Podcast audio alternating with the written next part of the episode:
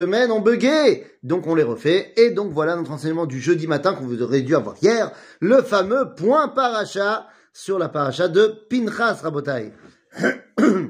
Pinchas. Mais alors dans la paracha de Pinchas, il y a plein d'événements dont on pourrait parler, mais il y en a un qui m'intéresse. Un qui m'intéresse plus que les autres, et ça va être notre sujet aujourd'hui. Il y a trois Torot. Quoi Oui, il y a la Torah de Moshe, il y a la Torah de Aaron, et il y a la Torah de Yosef. Torah Moshe, Torah Aaron, et Torah Yosef. Mais qu'est-ce que c'est que cette Torah de Yosef? Eh bien les amis, vous remarquerez que dans la Torah, il y a plusieurs fois où Moshe ne sait pas comment réagir. Que ce soit des événements qui arrivent, ou alors que ce soit des choses que Dieu veut lui apprendre, il y a des moments où Moshe soit ne sait pas comment réagir, soit ne comprend pas, jusqu'à ce que Dieu lui explique en long, en large et en travers. Et on pourrait se poser la question, est-ce qu'il y a un lien entre toutes ces fois-là? On pourrait parler euh, de la menorah que Moshe n'a pas bien compris comment elle était, que Dieu a dû lui montrer, que le Machatzit Shekel, que Dieu a dû lui montrer. Euh, on pourrait parler euh, du moment, je sais pas moi, du Mokoshe euh, de celui qui a rassemblé du bois à Shabbat. On pourrait parler de Pessar Sheni. On pourrait parler de plein de choses, y compris de l'événement qu'il y a dans notre paracha, l'histoire des filles de Tselophrad. Eh bien, lorsqu'on va faire un lien entre tous les, toutes les fois, il y a une dizaine de fois, où Moshe ne sait pas comment réagir ou ne comprend pas, eh bien, le lien, c'est Yosef. Eh oui, Yosef, ou les Bnei juste après, à chaque fois qu'il y a un problème où Moshe n'arrive pas à comprendre, c'est directement lié avec Yosef Hatzadik. Pourquoi? Eh bien, tout simplement parce que Moshe, il est la force de la Torah. Moshe et Aaron d'ailleurs. Moshe et Aaron sont la force de la Torah. Torah yotzemi ben shenehem. C'est-à-dire que Dieu se dévoilait entre les chérubins et parlait à Moshe et Aaron et la Torah sortait d'entre Moshe et Aaron. Donc si vous voulez, Moshe et Aaron, Moshe, c'est la force de la Torah. Yosef, c'est la force du peuple. C'est la force de la Oumma. Et c'est là qu'est toute la différence.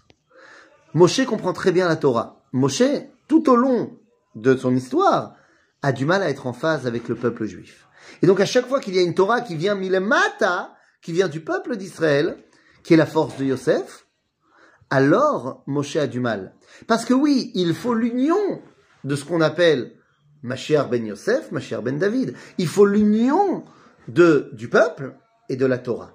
En d'autres termes, eh bien ici, les filles de Tselophrad, qui sont les filles de Tselophrad, qui lui-même vient de la tribu de Menaché, qui lui-même vient de Yosef, viennent dire à Moshe, euh, Moshe, papa il est mort, il n'a pas de fils, nous voulons hériter. Nous dirons aux sages, Oavot eret Israël ayou, que les filles de Tselophrad étaient amoureuses de la terre d'Israël, elles ne voulaient absolument pas euh, laisser passer la possibilité d'hériter en terre d'Israël. Cette route, ce réveil qui vient d'en bas, de la part des filles de Tselophrad, qui montre l'attachement au peuple d'Israël, eh bien c'est une Torah qui va nous être apprise par elle.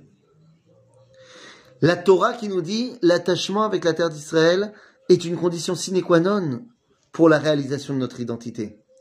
Et va dire à Kadosh Baruch à Moshe, écoute-les, Ken Devrot, Ken Benot Salofrat Devrot, elles ont raison. Toi, tu, tu, tu, n'avais jamais pensé à cela, parce que toi, un, tu rentreras pas en terre d'Israël, donc tu n'arrives pas à comprendre cette dimension d'attachement à la terre d'Israël. Et au-delà de cela, même si toi, tu veux rentrer en terre d'Israël, tu veux rentrer en terre d'Israël, pourquoi Pour pouvoir réaliser la Torah. Les Bnot Zelofrad, elles veulent rentrer en terre d'Israël parce qu'elles veulent rentrer en terre d'Israël. Évidemment qu'elles veulent, qu'elles veulent également réaliser la Torah. C'est sadicote. Il n'y a pas de débat. Mais il y a d'abord et avant tout cet attachement intrinsèque qu'on ne s'explique pas. Et ça, c'est l'enseignement des Bnot Zelofrad plus que les lois sur la Yerusha qu'on va apprendre grâce à elle.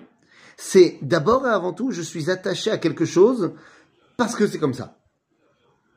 Une fois que ça c'est bien ancré, alors oui, on va étudier, on va comprendre que, ben, en terre d'Israël, je vais pouvoir réaliser toute la Torah. Je vais pouvoir me réaliser pleinement. Je vais pouvoir réaliser mon contact avec Akadosh Baruch Mais d'abord, il y a quelque chose qui vient du plus profond de mon cœur, à moi, peuple juif. Et vous savez, eh bien, pendant 2000 ans, c'est ce que Ham Israël a fait. Quand il a dit l'an prochain à Jérusalem, c'était pas euh, de manière, oui, c'était conscient, mais c'était pas de manière réfléchie. Ça voulait dire quoi l'an prochain à Jérusalem? Personne ne savait de quoi on parlait quand on parlait de Jérusalem. Mais il y avait cet attachement profond du peuple d'Israël à cette réalité-là, qu'il ne connaissait pas, qui ne s'expliquait pas. Et lorsque nous avons pu avoir le mérite de revenir, alors on a commencé à comprendre notre attachement avec la terre d'Israël.